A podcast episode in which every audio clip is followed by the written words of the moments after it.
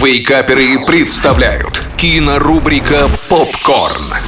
Всем привет! Это Николай Янчук, портал Киноафиша Инфо. И сегодня мы вновь поговорим о том, что стоит посмотреть в кино на этой неделе. Открываем кинодень с совместной работой Великобритании, Китая и США. Мультфильм «Пес-самурай и город кошек». Пес по имени Хэнк мечтает стать самураем, но он живет в городе котов и поэтому никто не воспринимает его всерьез. До момента, пока на них не нападают пушистые ниндзя, и теперь Хэнку придется пройти ускоренную подготовку самурая.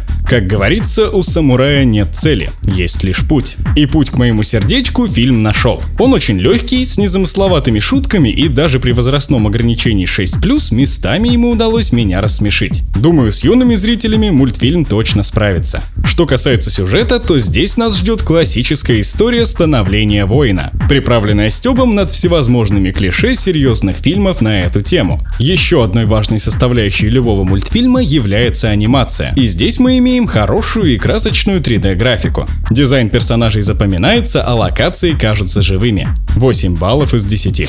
Продолжаем кинодень с французско-итальянским триллером «Темные очки».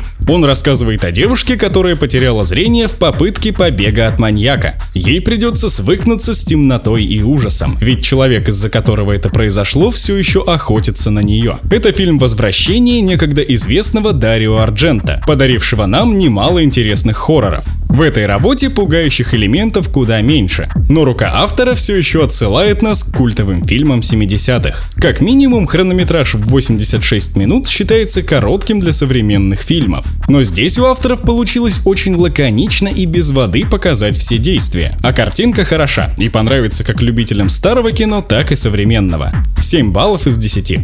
На этом все. Смотрите кино, читайте киноафишу инфо и слушайте Радио Рекорд. Остаемся на связи.